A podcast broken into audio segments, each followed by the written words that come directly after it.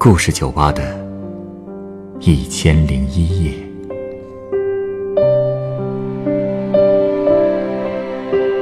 本节目由北京人民广播电台故事广播与凤凰网有故事的人频道联合制作。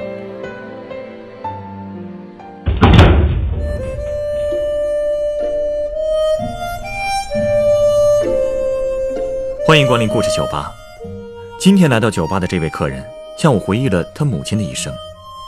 这个最不受家里待见的女孩，打拼出了怎样的天地？一个噩梦预示了她怎样的结局？在儿子眼中，他的母亲又是个什么样的人呢？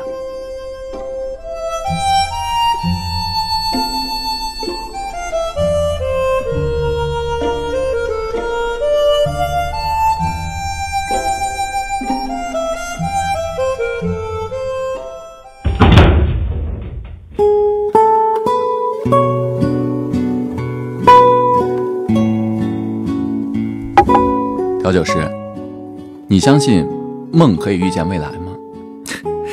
可以预见未来？嗯，哎，我倒确实听说过类似的事儿。怎么了？你也梦到过将要发生的事儿？是我妈妈，她曾经做过一个梦，那个梦是噩梦，好像真的在预言她活不长了。啊？不会吧？那她梦见什么了？他梦见自己在一条长长的隧道里走，然后眼前有一排桅杆，一束强光打过来。他看见已经去世的姥姥正在栏杆的那头喊他说：“你快来呀！”我妈有点害怕，就下意识的后退了几步。结果姥姥竟然一伸手就抓住了她，我妈就这么被吓醒了。醒来以后，她就大哭了一场。做这个梦的时候，姥姥刚去世几个月的时间吧。我们那儿的人都说梦不可信，但是也不可不信。大人们总说梦是一种征兆，而我妈妈做的这个梦，怎么看都不像是一个好兆头。嗯，人做噩梦啊，往往是因为身体或者精神状态不太好，所以啊，你们那的人才会说梦不可信，也不可不信这种话。毕竟啊，梦也算是人的状态的反应，不能忽视，但是也不能太在乎，是吧？嗯，是，确实是人体状态的反应。我记得我妈做这个梦的时候是九年前的春节，当时我们一家真的刚刚体会到，哎，什么叫做苦尽甘来，刚刚要过上好日子。你不知道。过去我们一家呀，一直挤在我妈妈开的小照相馆里，我爸还有牌瘾和酒瘾。可是那一年，他终于戒掉了牌瘾，酒也不怎么喝了。最开心的是，我妈终于给我们买了一套大房子，一百平米呢。哟，是吗？而且是在武汉市区内，生活能变得这么好，我告诉你，全是靠我妈一个人操劳的结果。哎，你妈妈真够能干的。当然了。当时啊，我妈买房的事儿立刻就传遍了老家的整个村子，好多人都说，在武汉买这么大的房子，绝对能在我们当时的镇子上买五栋房子的。那个时候，所有人都开始对我妈刮目相看，他们也都知道，我妈太不容易了。那是不是因为你妈妈太累了，才会做那种噩梦啊？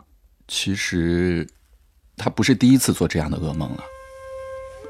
因为之前她还做过一个梦，她梦见自己在一个山顶，山上的风特别大，他觉得好冷。因为我妈并不喜欢爬山，所以他还奇怪自己为什么会一个人站在山顶上。然后他回头看远方，什么都看不见。这个时候，有一大片的白雾涌了过来。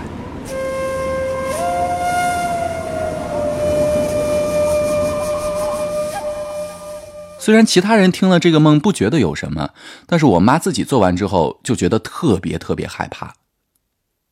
后来，果不其然，果不其然，什么意思？当时其实我妈妈已经感觉不太舒服了，症状呢像是感冒，但是半个多月了都不见好，她就去医院做检查呀。大夫只给她开了一点感冒药。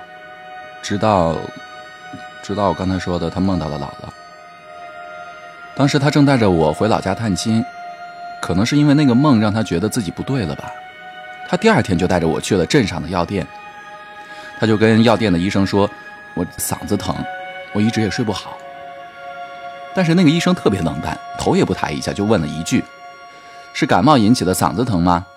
那就含几片金嗓子吧。”我妈当时就解释说自己感冒一个多月了也不见好，谁知道刚说完，大夫突然抬头看了他一眼，然后说了一句：“你这是不是白血病啊？”白血病？不会吧？你说突然冒出这种话，谁能信？谁愿意信？我妈当时吓得后退了好几步，她真的生气了。她跟医生说：“有你这么说话的吗？你怎么这么咒我呢？”但是说着说着，她就气哭了。可是那个医生却说，他是看我妈的皮肤白的不正常，他才这么猜测的。不会真的被这个医生说中了吧？真的被他说中了。后来我妈回武汉的大医院也做了检查，确诊了，就是白血病。这件事儿。很快就传到老家村子里了，成了当时比我妈买房子还要大的新闻。虽然很多人都觉得难以相信，但最后他们总归是相信了。可对于我来说，一直都不相信。当时你还很小吧？当时我才十岁，刚上小学五年级。你说？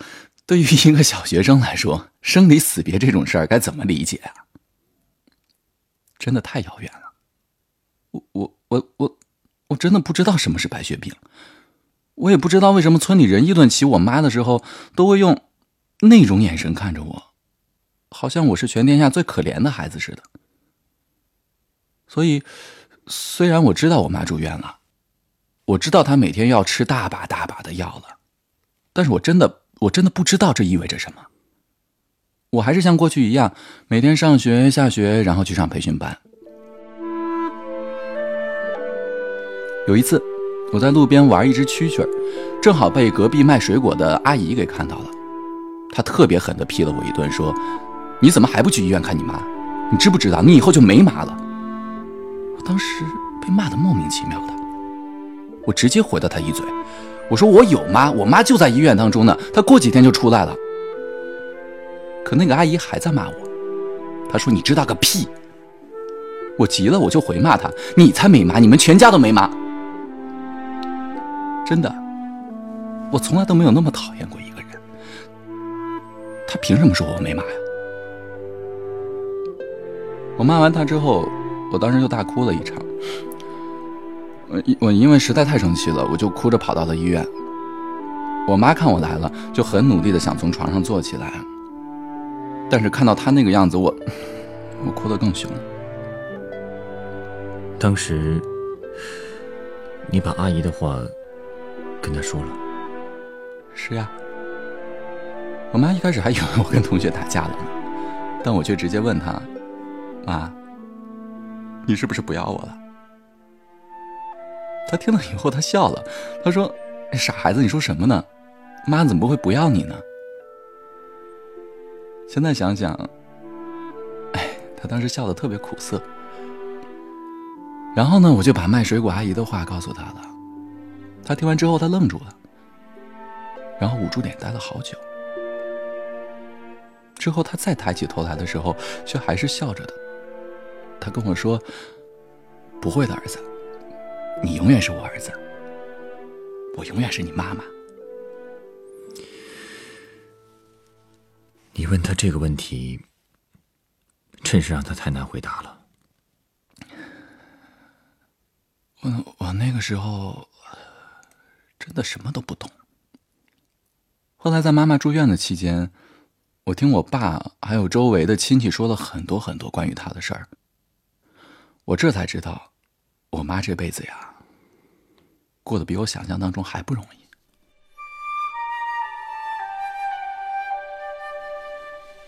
他们说啊，我姥爷在我姥姥之前还娶过一个老婆，但还没来得及生孩子，他就病死了。所以呢，我姥爷后来才娶了我姥姥。我姥姥之前也嫁过一个男人，也是很早就守了寡。当时呢，姥姥是带着一个儿子嫁给我姥爷的。周围人对我姥姥印象很简单，就是漂亮、独生女、嗓门大。这些特点加在一起，就把我姥姥塑造成了一个典型的泼妇。可我姥爷的品性正好相反，他是一个十足的老实人，特别吃苦耐劳。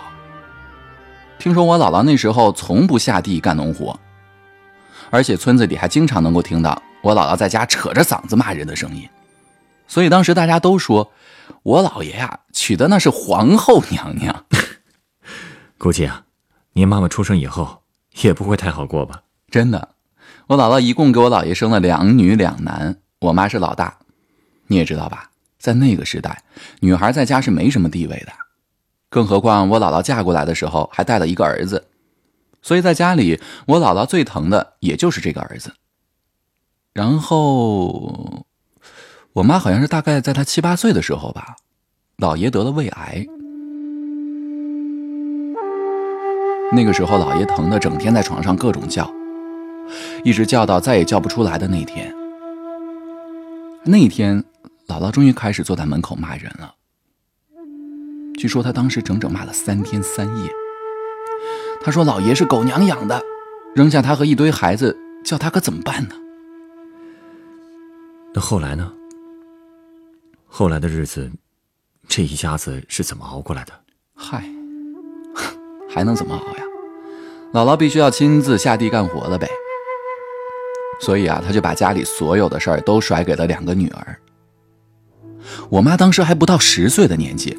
可她真的什么都会做了，做饭、洗衣服、扫地、喂猪，还有挑水。那个时候她整桶挑不动啊，她就半桶半桶的挑。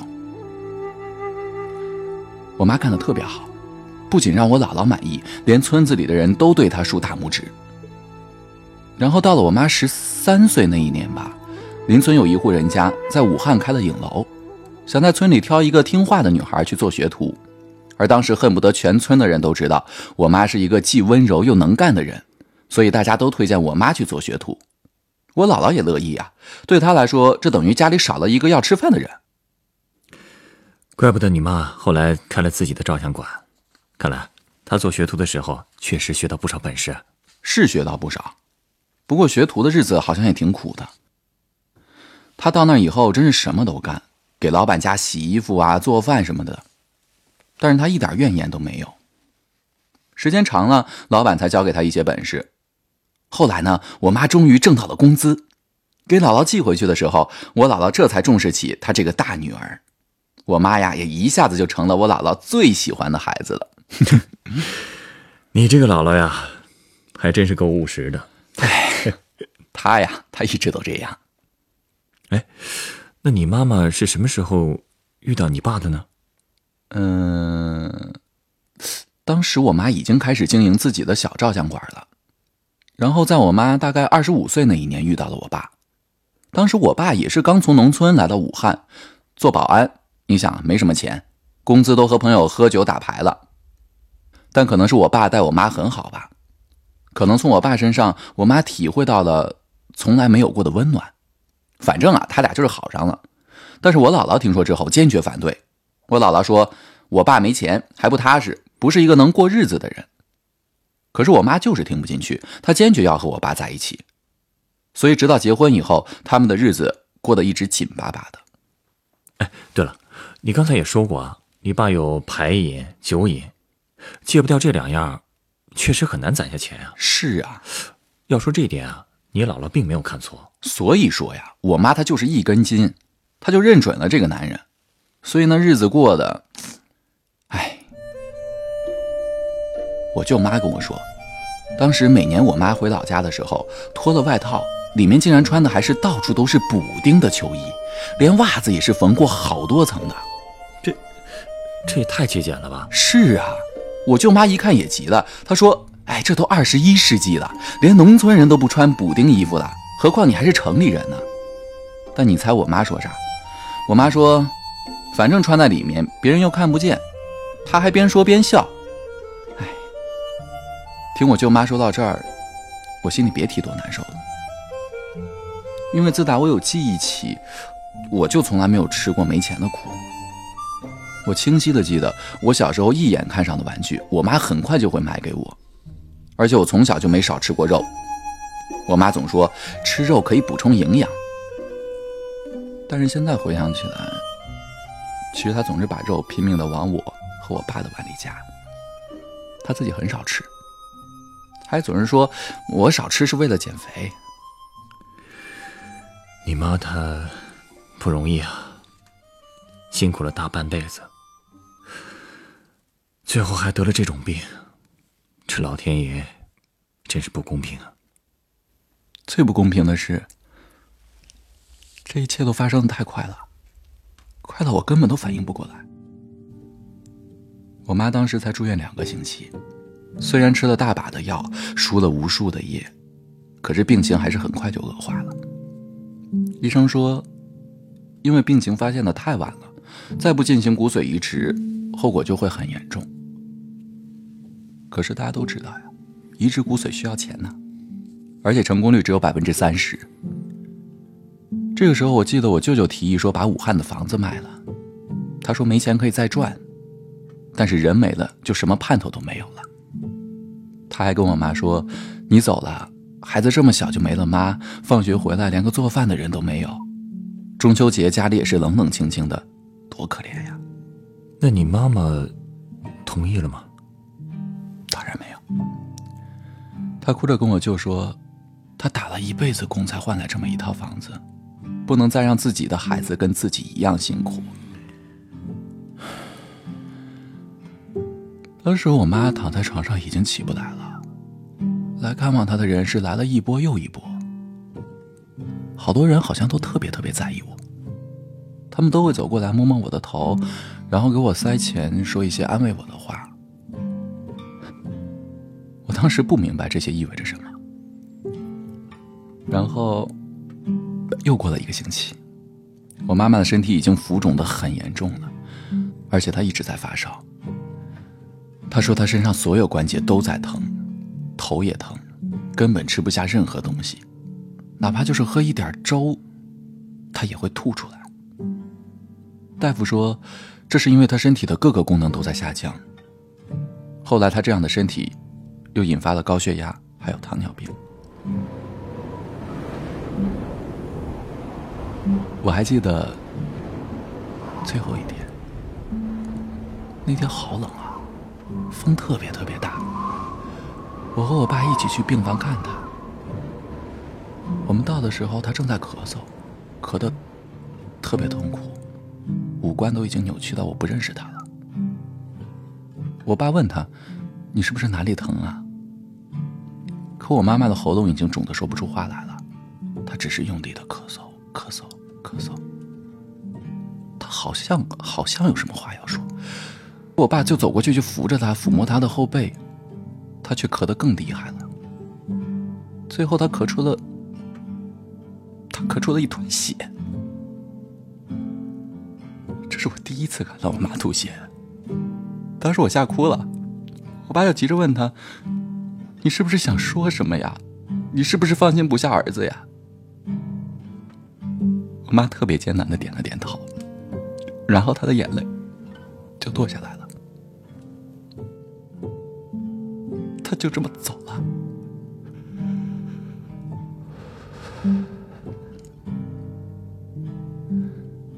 最后，他被葬在了我爸爸的老家，那是一座特别荒凉的一个山岗。我妈走了以后，我从来没有在噩梦里面梦到过她。所有关于我妈的梦，都特别美好，美好到我好像觉得，哦。梦是真的，醒来以后觉得自己就像生活在一个灰色的梦里。虽然他已经走了，走了九年的时间了，但是，但是我还是好想他。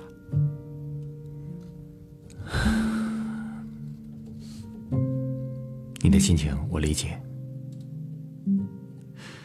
但是我觉得你可能不太明白，你妈妈想借助那些美好的梦对你说的话。她想对我说什么？嗯，你稍等，或许啊，有一杯酒可以回答你的问题。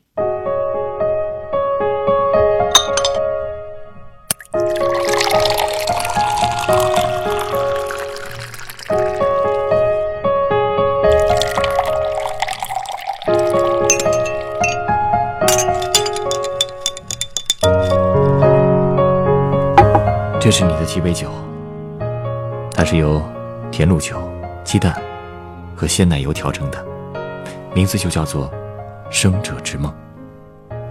生者之梦，哎，你尝尝看，好甜啊！你说有关你妈妈的梦都是美好的，其实这就是她一直想传递给你的信息。她，她是想说。有妈的孩子像块宝吗？可是我早就没有妈妈了。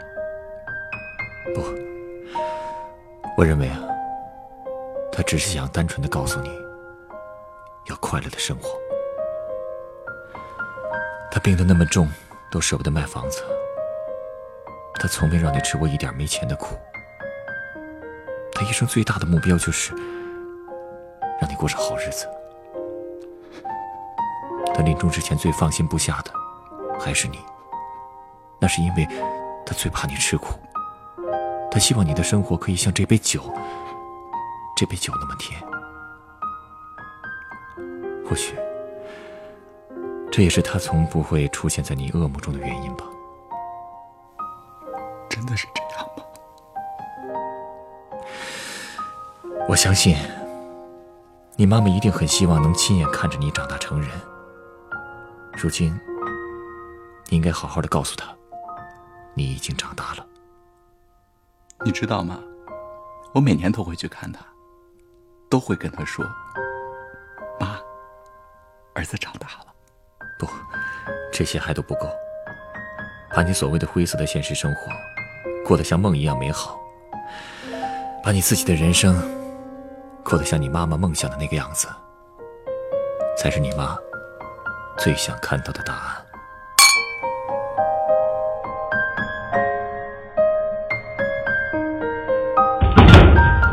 本故事选自凤凰网有故事的人独家签约作品，《母亲的名字是珍宝》，原作山穗，改编制作陈寒，演播王泽华、陈光，录音严乔峰。人人都有故事。欢迎搜索微信公众号“有故事的人”，写出你的故事，分享别人的故事。下一个夜晚，欢迎继续来到故事酒吧，倾听人生故事。收听最新节目，请关注北京故事广播，工作日每晚九点播出的《故事酒吧》的一千零一夜。